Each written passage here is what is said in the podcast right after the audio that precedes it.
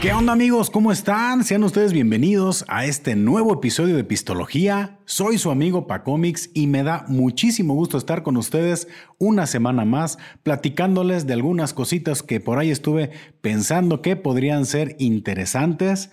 Les comento que el día de hoy vamos a probar una cerveza directa desde Rusia y vamos a, este, o les voy a comentar de este, un tema que considero un poquito interesante, que son las realidades del emprendimiento.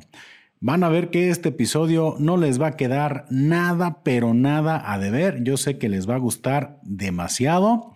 Y bueno, pues como siempre me gustaría invitarles a todos ustedes a que se suscriban al canal, a que activen las notificaciones y que le den manita arriba si les gusta este video, que esperemos que así sea. Bueno, pues para no alargar más este, esta introducción, vamos a probar esta cerveza que como les comentaba hace un momentito, viene directo de o viene directa de Rusia. Esta es la cerveza Báltica 6, es una porter. Em, ahora sí que eh, con todas las cervezas que hemos estado aquí conociendo en cada episodio o en algunos episodios, pues les podemos, ya sabemos qué se puede esperar de una cerveza porter. Es una cerveza obscura. De hecho, son cervezas muy obscuras que este, pues tienen ciertas particularidades, son cervezas de sabores este, intensos, son cervezas que a lo mejor nos pueden recordar este, notas de chocolate, a lo mejor de café, pero pues este, el color sobre todo para mí es lo más llamativo de una porter, que bueno, en, en particular esta cerveza tiene una presentación excelente. Yo creo que es de las botellas más este, bonitas que me ha tocado ver en, en tema de, de, cerveza. Voy a hacer un pequeño acercamiento aquí a esta cámara. Como ustedes podrán ver, tiene incluso como un, este, un grabado en el, mismo, en, el, en el mismo vidrio de la botella. La etiqueta se ve muy elegante, tiene por aquí este cuellito en el, en el gollete de la, de la, botella. Y este, bueno, pues en, en, general, una presentación muy, muy padre de esta cerveza.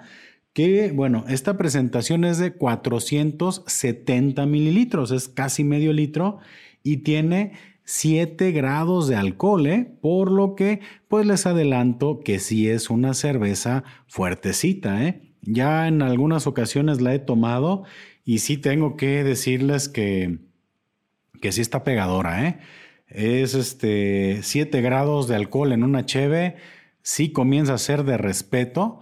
Pero bueno, aquí ya tenemos mucha experiencia, hombre, en el, en el ramo. Yo creo que no, no, no me le voy a rajar a esta cervecita de Rusia que como dato curioso, este, en, en Rusia cuando tuvieron dificultades de poder tener la, la cerveza Porter de Inglaterra, ellos comenzaron a fabricar su propia versión con materia prima de la región, por lo que dio como resultado esta cerveza Báltica Porter, que bueno, pues la verdad sí tiene un gran sabor, pero pues vamos a proceder a destapar la cerveza.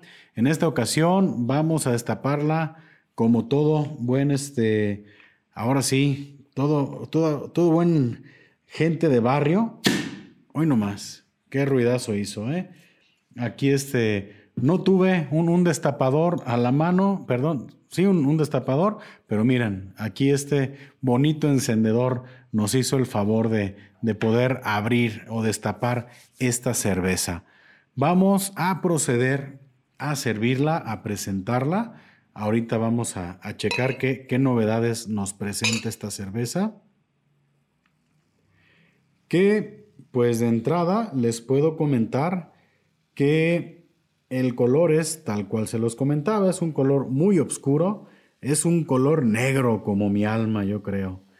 Y la espuma, de, de primera vista, pues nos está dando un color como marrón, un color cafecito. No es una espuma blanca, tiene por aquí este Aquí vemos la, la espuma. La espuma es de burbujas pequeñas y medianas. Sí es una espuma este, compacta.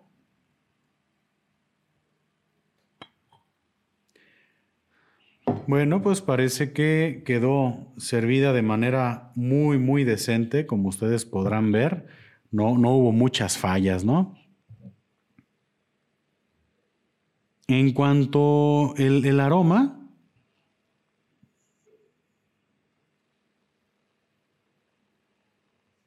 Bueno, pues por las características de una cerveza porter, pues se distingue mucho la malta tostada. Probablemente haya por ahí algo de de frutos secos, probablemente algo de ciruela, no lo sé.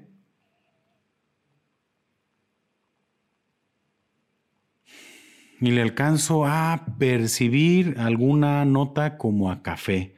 Pero eso es este, así como de, primer impacto al olfato, ¿no? Sí, realmente no logro como detectar algo, algo adicional. Vemos que este, la espuma, pues en muy corto plazo de tiempo, pues como que se comenzó a, a desvanecer, lo que nos va a dar a lo mejor la oportunidad de percibir un poquito más del, del aroma.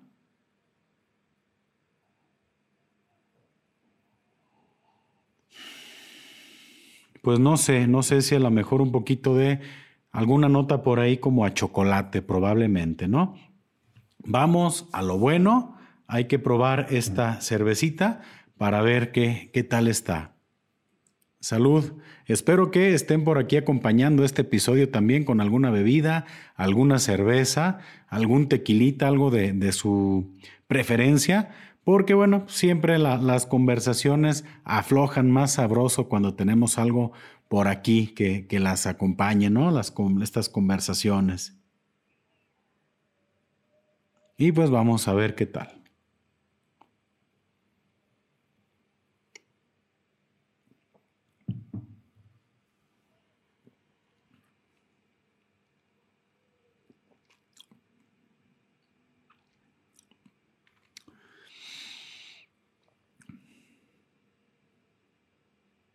¿Ok?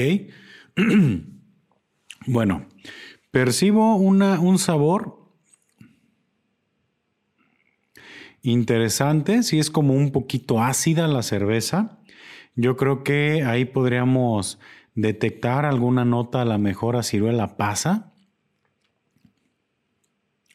Es un poquito amarga. No es, no es muy, muy amarga y le percibí bastante una nota como a café, ya, ya al final. Creo que sí está muy presente el café en esta cerveza.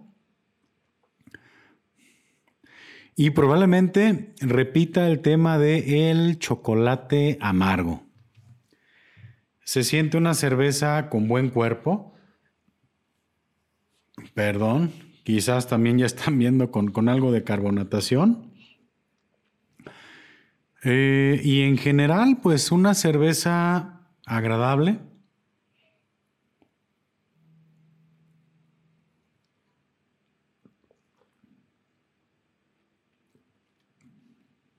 Sí. Sí, ya también este, después de probarla un momentito, sí se siente ese como impacto este, del alcohol. No son este, gratis esos 7 grados y sí se queda una, un sabor amargo por un ratito, ¿eh? Nuevamente, bueno, pues la, la, recomendación cuál es? Si eres una persona que disfruta de las cervezas claras, de las cervezas un poquito más este, ligeritas, a lo mejor alguna lager, yo creo que esto sí es un, este, es un sabor muy fuerte para ti. No sé si realmente puedas este, disfrutarla, ¿no? Porque sí es de sabor fuerte, sí está intenso. Y ahorita que estoy platicando con ustedes, pues también se, se sigue por aquí como percibiendo ese, ese como calorcito, ese retrogusto como que alcohólico. Y bueno, pues es como de varios matices, ¿eh? porque es, a mí me dio, por ejemplo, notas a café, está el saborcito amargo, pero también como que está un poquito ácida. Eh, pues interesante. Es una cerveza muy, muy interesante esta Báltica. La verdad, este, yo soy fan de este tipo de cervezas. Mm, yo, a mí me gustan, me gusta todo lo que, pues este tipo de cervezas porter, las stout, todo ese tipo de, de más intensas, yo las disfruto mucho y para mí es una muy buena cerveza. Pero, pues como siempre, la última decisión la tienen ustedes y pues no duden en buscarla. Yo encontré esta cheve en este, una tienda, un supermercado muy famoso de color azul con letras blancas y ahí la van a poder encontrar. El costo pues está promedio, ¿qué será? Es una cerveza de 80 a 100 pesos que, bueno, pues nuevamente, pues eh, volvemos a un tema que he platicado en ocasiones, ¿no? Que pues no son, digo, si tienes el presupuesto excelente, pero pues no son cheves donde te puedas comprar dos cartones, ¿no? De 24 y te la vayas a pasar acá toda madre con los amigos, sino que son de esas cervezas que yo nombro de ocasión especial, en una cena, en alguna reunión familiar, este, pues yo creo que la puedes disfrutar muy, muy bien. Pues esta es la reseña de esta cerveza Báltica 6, esta Porter directa de Rusia. Esperemos que haya sido de su agrado y que pues les haya dado esa curiosidad de buscarla. Yo en lo personal se las recomiendo, vale la pena probarla. Salucita.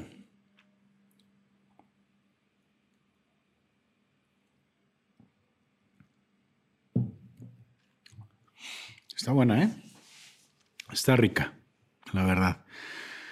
Bueno, pues este, pistólogos y pistólogas, eh, vamos a pasar al tema que, este, les, que les quiero presentar. Y es que, bueno, pues todos nosotros eh, como mexicanos, pues sabemos que la situación actual, económicamente hablando y laboralmente hablando, a veces pues no es la mejor, ¿no? Desde las ciudades o en los pueblos, donde ustedes quieran, no, no hay las oportunidades que uno quisiera. Tal vez sí hay oportunidades en empleos, pero no cumplen esas expectativas en cuanto a ingresos, ¿no? Eh, y yo, como, como un comentario muy, este, personal muy particular, pues me doy cuenta que estas nuevas generaciones, por alguna razón, no sé, no, no, no sé si no, si, si tienen expectativas muy altas referente al tipo de empleo que quieren conseguir, pero puede uno ver en, en general muchísimos lugares que están solicitando eh, personal y que no tienen esa, esa respuesta. Y yo creo que estamos pasando toda esta generación por un fenómeno muy curioso y es el fenómeno del emprendimiento. Creo que en general se ha estado como que experimentando en las redes sociales una corriente muy, muy interesante de personas, de gurús que incitan al emprendimiento, que incitan a que seas el dueño de tu tiempo, que incitan a que seas el dueño de tus ingresos, que tú pongas tu límite, que tú decidas cuánto ganar, que hay muchas oportunidades en las redes sociales, en internet, que no te sometas a un empleo. Bueno, pues tenemos, estamos bombardeados realmente de esos mensajes actualmente y eso está ocasionando que en general pues haya una crisis de de empleos, no porque no haya este empleo, sino porque la gente no quiere emplearse. Esta nueva generación eh, tiene ese detalle muy curioso que yo en lo personal pues lo estoy como tratando de entender o, lo estoy pues, estudiando, ¿no? ¿Qué es lo que está pasando actualmente? Y bueno, pues hay muchas cosas referente al emprendimiento que desafortunadamente esos gurús no te mencionan y que yo en lo personal, que tuve una etapa de emprendedor, les puedo platicar que pues tomé esos puntos que les voy a platicar un poquito, este, pues de esa, de esa vivencia que tuve, porque pues yo actualmente mm, pues soy empleado, yo soy empleado eh, y bueno, estoy disfrutando de esas bondades, ¿no? De ser empleado, esa seguridad, esas prestaciones, de contar pues con un sueldo fijo, de todo eso que, que esta nueva generación está rechazando, ¿no? Y dices, no, ¿sabes qué? Después de esa experiencia de emprendimiento, un empleo realmente sí puede llegar a, ser un, un, lugar, un área de confort muy, muy importante para, para tu vida, ¿no? Y uno de los puntos, o de los primeros puntos que, que este, yo te quiero comentar es que si vas a emprender, la regla general es que no va a ser fácil. No va a ser fácil en un inicio porque te vas a enfrentar a mil dificultades. Eh, vaya, vaya que el emprendimiento tiene este, muchos matices y eso es algo seguro. No va a ser fácil. Un punto también este, que, que te quería comentar, que te quiero comentar, es que normalmente la gente no va a creer en ti. La gente cercana a ti no va a creer en tu proyecto. Va a procurar descalificarte. Va a procurar este, hacerte que cambies de opinión. Te va a intentar incluso a desanimar. Yo creo que, eh, aunque no es la intención de este episodio eh, motivarte o, decirte, no hagas caso a esas voces, no, no, realmente es algo que si tú estás pensando en emprender, debes de comenzar a, visualizarlo, ¿eh? debes de comenzar a pues sí, a integrarlo a, tu forma de pensar, porque créeme que va a suceder. La frustración ahí va a estar, ¿eh? Y debes de tener una tolerancia gigantesca a la frustración. Porque desafortunadamente cuando emprendes un proyecto, pues el factor tiempo es muy importante. Pero la expectativa que tú tenías o que tú tienes al momento de, emprender es mucho mayor. Tú dices, ya voy a ser emprendedor, voy a poner mi negocio, me va a ir súper bien y sorpresa, que abres la cortina, abres la puerta de tu nuevo negocio y te das cuenta que a menos que no seas una franquicia que la gente esté esperando, pues vas a estar espantando moscas un buen tiempo y ahí es donde entra esa tolerancia a la frustración. Tienes que aguantar a que la gente conozca tu servicio, a que la gente conozca tu producto, a que la gente te comience a consumir, a recomendar y probablemente estemos hablando de una etapa no muy corta. ¿eh? Probablemente no vayan a ser dos meses, ni tres, ni seis meses, ni un año.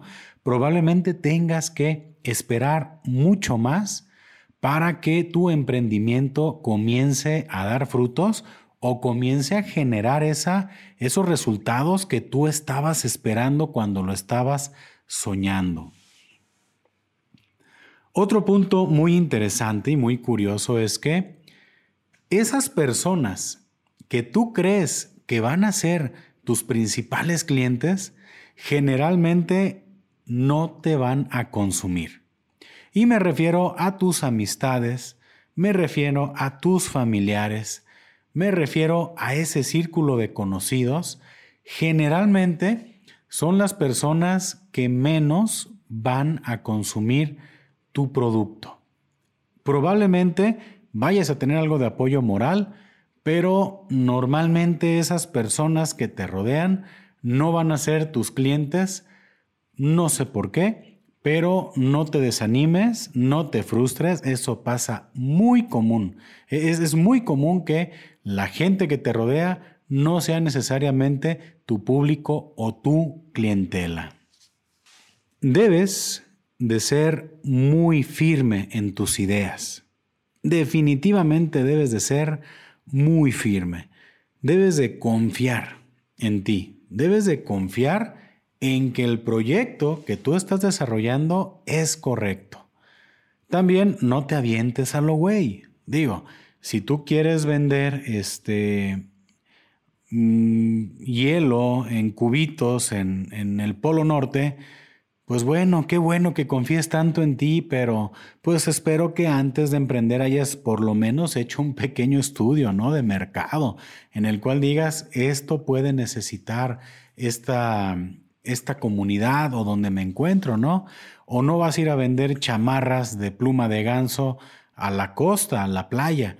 O sea, está bien que creas en tus ideas, pero pues tampoco manches, ¿no? Sí debes de tener por ahí alguna este, noción de lo que quieras tú este, manejar, de lo que quieras vender y debes de tener ese estudio previo para que no te encuentres con la barrera de que tu producto no se está vendiendo. Sí, sí se firmen tus ideas, pero tampoco te aferres a, una situación que, que bueno, no, tiene, no tenga mucho que ver con lo que tú estés ofreciendo, ¿no? Hay que tener contextos claros y este, hay que también aventarse, pero con algo de bases para que no vayas a estar ahí batallándole o no te vayas a estar quejando de que la gente no consume tus productos o tu servicio si lo estás lanzando en un área donde probablemente no lo necesitan. Entonces, firmeza en tus ideas, pero previo, ponte las pilas y haz un estudio por lo menos para ver si lo que tú quieres ofrecer es lo que necesita el, área donde tú estás ahí comenzando tu emprendimiento. Generalmente cuando emprendes, debes de caminar solo.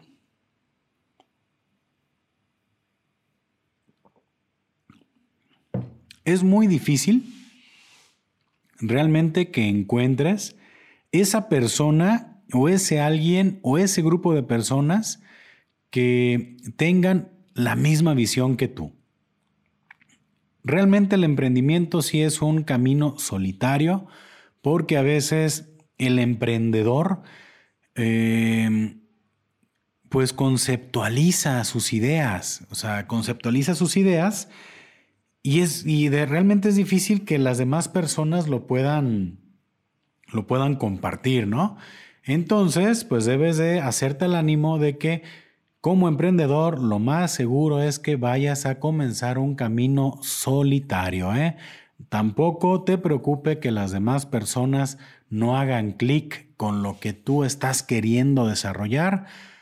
Sé fiel a lo que tú quieres y pues camínale solito. Ya después la gente se te irá sumando cuando vean que estás haciendo las cosas de manera correcta. La gente va a pensar que estás loco, ¿eh? Cuando quieres emprender, eso es lo primero. Lo primerito es que la gente te va a juzgar y te va a decir, aplácate, cabrón. Esa cosa es una locura. Mejor este, tranquilízate. Mejor búscate una chamba más formal. No andes haciendo este, no le andes jugando ahí al, héroe. Y es que eso, eso es como, no sé, eso es resultado también de esa cultura ¿no? que hay del empleo, donde yo lo decía al inicio del, episodio, híjole, realmente estar eh, cobijado por un empleo, pues tiene sus virtudes, ¿no? Y generalmente todas las personas que ya tenemos o tienen esa idea tan marcada, ya tan profunda, ya como creencia, pues te van a juzgar de loco si quieres este por ejemplo, si ya tienes un buen empleo y te quieres este, independizar para poner tu negocio, la gente te va a decir, hey, aplácate, o sea, no hagas esa locura, sigue donde estás, pero eso va a suceder. La gente siempre va a estar tachándote de que no estás bien de la maceta cuando quieres emprender algo. En este proceso del emprendimiento, seguramente vas a querer tirar la toalla muchísimas veces y eso se relaciona mucho con la tolerancia a la frustración. Vamos a querer tirar la toalla, vamos a descubrir que probablemente eso que teníamos pensado no está resultando. No te rindas, tampoco terquies demasiado. Hay que tener como que esa, ah, ese sentido común para saber cuando ya insististe demasiado, aunque la cultura general y los mensajes te dicen que no te rindas y no te rindas porque no sabes cuándo va a llegar el éxito, yo creo que también podemos tener en algún momento algo de sentido común y podemos decir, ah, creo que ya le terqué lo suficiente, esto no me está dando resultado, entonces cambio, ¿no? El tema es ese, no es que dejes de emprender, esa no es la, razón, no es, o sea, no es el objetivo, es que probablemente cambies de emprendimiento, que digas, este proyecto que yo le tenía tanta fe no está funcionando como esperaba, es tiempo de tener un plan B. No dejes el emprendimiento, pero también este, ten esa sabiduría para decir hasta aquí. Ya le, ya le aburrí lo que pude, ya me esforcé lo que pude y no está el resultado. También se vale, ¿no? Este, tirar la toalla, pero sí trata de prolongar lo más posible ese momento. El éxito se va a ver muy lejos, muy, muy lejos, ¿eh? Eh, a menos que no tengas un gran golpe de suerte, te vas a encontrar con que, híjole, pues seguimos eh, hablando del mismo tema, la frustración, el tirar la toalla. Te vas a dar cuenta de eso, de que el éxito incluso ni siquiera se ve a lo lejos. Es como, como ese, esos barcos que andaban en busca de, de alguna isla. Híjole, cuando comienzas a emprender estás en medio de la nada lejos. El éxito se va a ver muy lejos, pero sí puede llegar si tienes esa constancia. Algo que también te, quería yo recomendar es que si vas a buscar algún socio para comenzar algún negocio, generalmente como que el socio ideal o la primera opción de socio que puedes tener es un buen amigo, ¿no? Entonces ya estás echándote unas cervecitas, unos tequilas, te sale el emprendedor, te sale el biznero y sabes qué, amigo del alma, nos llevamos también en la peda que ¿por qué no nos hacemos socios ya en la chamba y no nos independizamos y no juntamos capitales? Olvídalo. Tus amigos no pueden ser tus socios. Tus amigos son tus amigos y si quieres buscar una sociedad, yo creo que mejor detente a pensar bien a quién le puedes ofrecer tu proyecto para que trabajen exclusivamente en ese tema laboral. Ojo, podrás decirme, sabes que yo con mi amigo hice un gran negocio y somos una empresa súper chingona. Bueno, eres una de esas excepciones a la regla pero generalmente un amigo no puede ser un buen socio porque al final van a haber diferencias tanto de capital como de labores. Entonces, híjole, si quieres respetar tus amistades, si quieres que tus amistades sean por muchos años, procura mantenerlas lejos de el negocio. ¿eh? Como emprendedor, mejor busca la manera de lanzarte tú solo. Eso es básico. Amigo, pistólogo, pistóloga, si a ti te vendieron la idea, y déjame echar otro traguito aquí de la Báltica 6,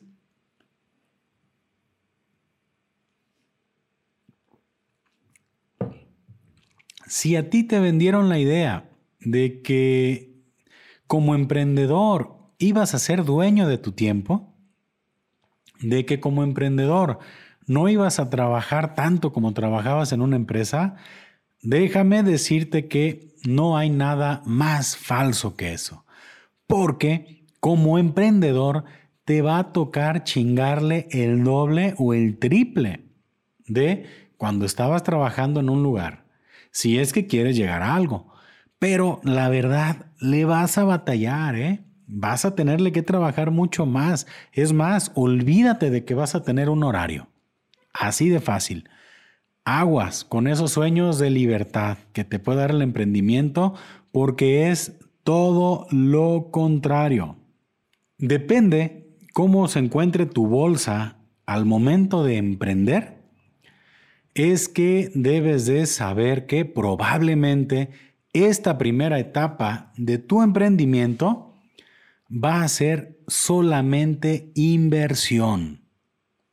Invierte, invierte lo que, bueno, invierte lo que tengas ahorrado para tu emprendimiento e invierte las utilidades que puedas recibir.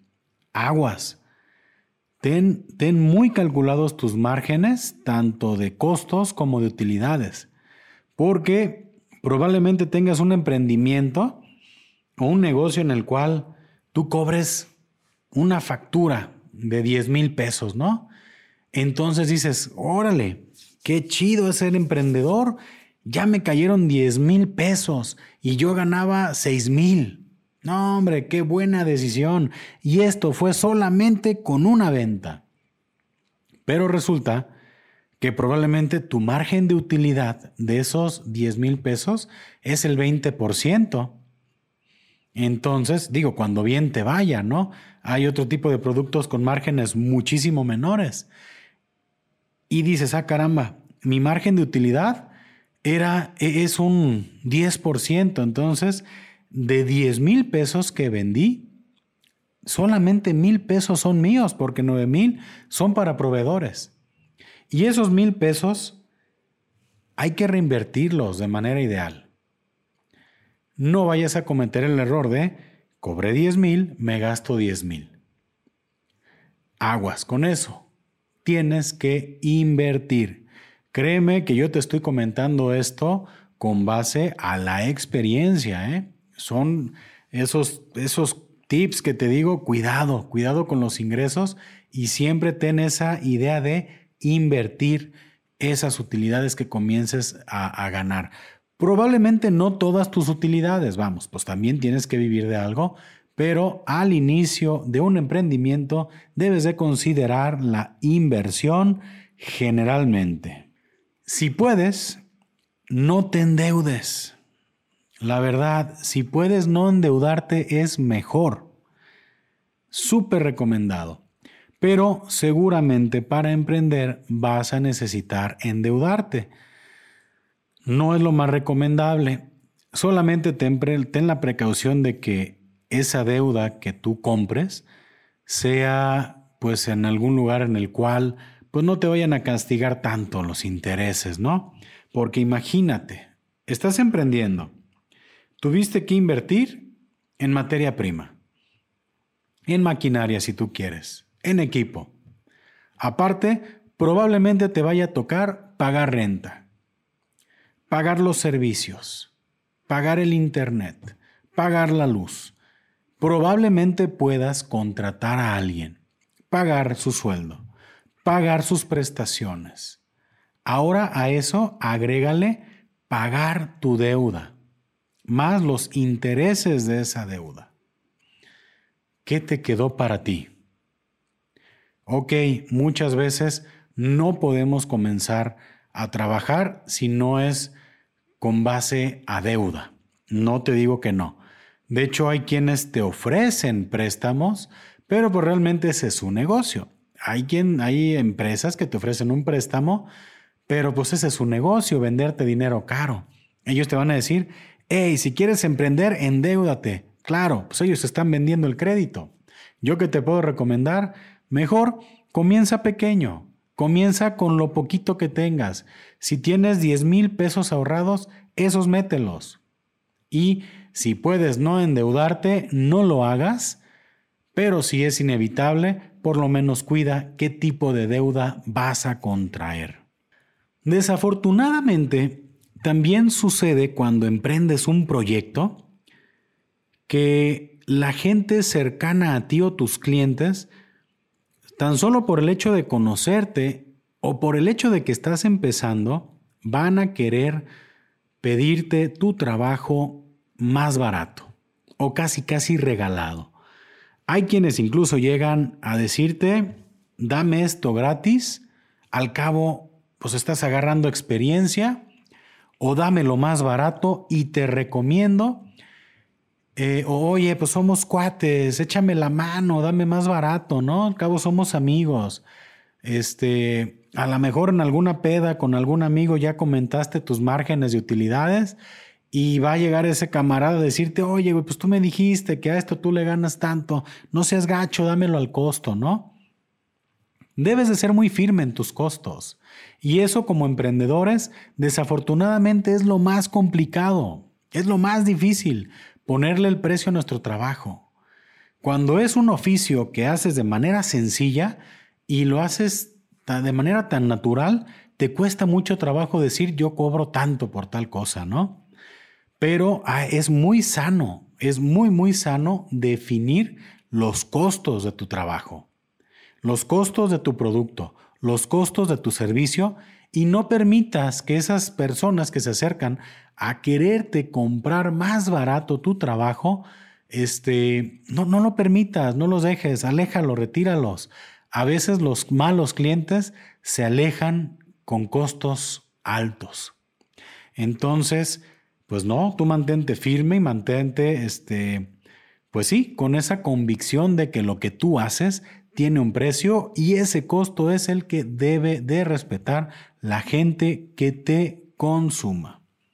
Algo que, es muy, muy interesante en el tema del emprendimiento es que generalmente te vas a equivocar muchísimo. Si es la primera vez que estás emprendiendo, si no tienes una experiencia previa, si no tienes un estudio previo, conocimientos de administración, de muchas cosas, lo más seguro es que te vas a equivocar. Es muy probable que ese primer emprendimiento termine fracasando por toda la serie de errores que puedes llegar o podemos llegar a cometer. Entonces, este, te vas a equivocar mucho, pero no te culpes, no te castigues, no seas culpígeno. Si te equivocas, si la regaste, si fracasaste, no perdiste nada, ganaste experiencia. Haz tus anotaciones y procura no caer en los mismos errores, pero ten por seguro que te vas a equivocar muchísimas veces. No hay fórmula para llegar al éxito. Olvídalo, no hay fórmula para llegar al éxito. Sí existe la disciplina, sí existe la constancia, pero si existiera una fórmula para ser exitoso y alguien lo hubiera descubierto, olvídate, todos seríamos súper exitosos en el mundo o ya la estarían vendiendo esa fórmula, que desafortunadamente muchos creen tener esa fórmula y terminan vendiéndote humo. Ahí están esos gurús, esos gurús este, como el máster Carlos Muñoz, que bueno, ya se retiró, eh, como muchos que están ahí este, de repente queriéndote vender esa fórmula mágica para ser exitoso, no la hay. Cada persona tiene una fórmula distinta. Tú debes encontrar tu forma de llegar al éxito, única. Tu receta, tu fórmula, la tienes que descubrir a base de práctica y a base de errores. Ok, escucha la teoría de los demás, escucha las recomendaciones, pero no hay nadie que te pueda hacer llegar al éxito que no seas tú. Esa es la fórmula que tú tienes que seguir. Prueba y error solamente. ¿Ok? No hay fórmula para llegar al éxito. Definitivamente ese es un, es un hecho. La libertad de ser tu propio jefe te puede costar muy caro. ¿Por qué? Porque si tú te sabes dueño de tu tiempo, y ese tiempo no lo aprovechas realmente para salir adelante, puedes cometer errores y puedes darte licencias, ¿no? Oye, abro mi negocio hasta las 11 de la mañana y bueno, pues es que soy mi propio jefe, puedo abrir a la hora que yo quiera. Eh, y como soy mi propio jefe, pues me voy a dar tres horas para salir a comer. Y como soy mi propio jefe, pues voy a cerrar a las 5 de la tarde, ¿no? Entonces, pues disfrutando de esa libertad que tienes de, ser tu propio patrón, pues resulta que terminas no haciendo nada y llevando al fracaso tu emprendimiento. Aguas, esa libertad que obtienes al ser independiente y al ser emprendedor es muy peligrosa si realmente no logras adaptarte a una gestión correcta de tu tiempo. No, o sea, ser independiente y ser emprendedor no es sinónimo de un pase mágico a no hacer nada. Cuidado con esa parte, ¿eh? Otro punto importante es que el emprendimiento es como una montaña rusa, subidas y bajadas como no tienes una idea. No te confíes de los tiempos buenos, ni tampoco te desesperes en los tiempos malos, ¿ok? No hagas planes sobre esa buena temporada. A lo mejor tienes una temporada muy buena y dices, no hombre, pues a mí me está yendo poca madre, estoy haciendo garras, ¿para qué te cuento? Estoy de lujo. Esto es lo que yo quería, soy, es más, voy de aquí a millonario. Y tómala, papá. Dos meses después, una mala temporada. Ah, híjole, ya está fracasando mi emprendimiento.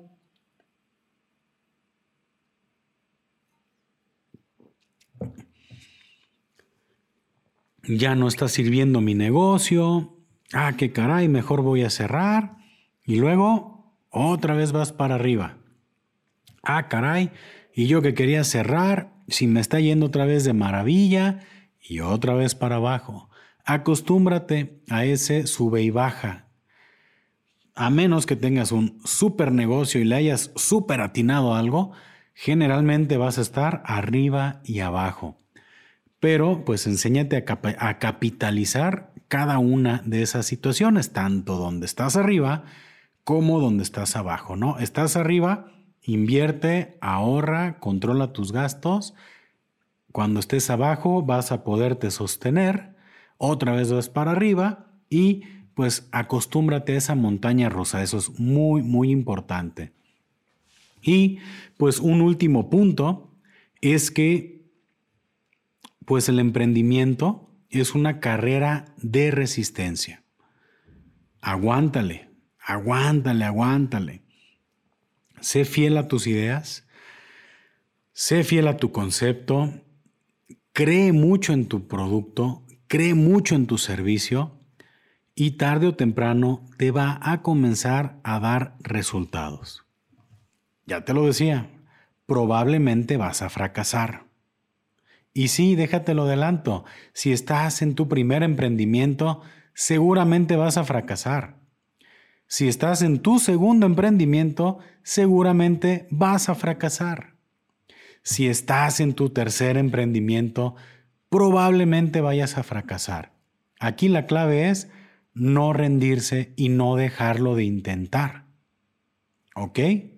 Eso es la clave y eso es la prueba más fuerte que te da la vida. El fracaso, las derrotas, tienes que capitalizarlas, tienes que aprender y tienes que tomar esas bases para siguientes proyectos pero no caigas en depresión si fracasas por alguna razón. ¿Sale? Pues estos son esos puntos que yo quería platicarles.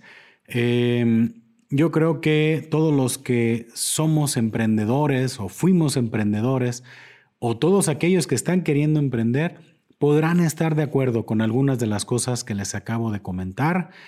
Eh, yo en lo personal, pues este podcast es un emprendimiento también, el cual pues yo he procurado pues ser disciplinado y ser constante de estar con ustedes cada semana, que bueno, pues poco a poco esperemos este, obtener ese resultado que se está buscando, que sea más conocido y eso pues se va a lograr con su apoyo. Si me ayudan compartiendo este contenido y recomendándolo, seguramente pues se va a llegar a otros resultados en cierto tiempo, pero pues este emprendimiento tan particular que estoy realizando, pues es este, un claro ejemplo de que pues no hay que rendirse antes de tiempo. Bien, pues yo les agradezco mucho que hayan llegado hasta este punto del episodio. Espero que les haya gustado esto que platiqué con ustedes. Espero que no los haya aburrido con tanto bla, bla, bla. Y que, bueno, pues esperen con ganas el siguiente episodio. Como siempre, me despido. Soy su amigo Pacomix. Salud y saludos. Y si no toman, pues tomen. Y si van a tomar, pues no manejen. Hasta la próxima.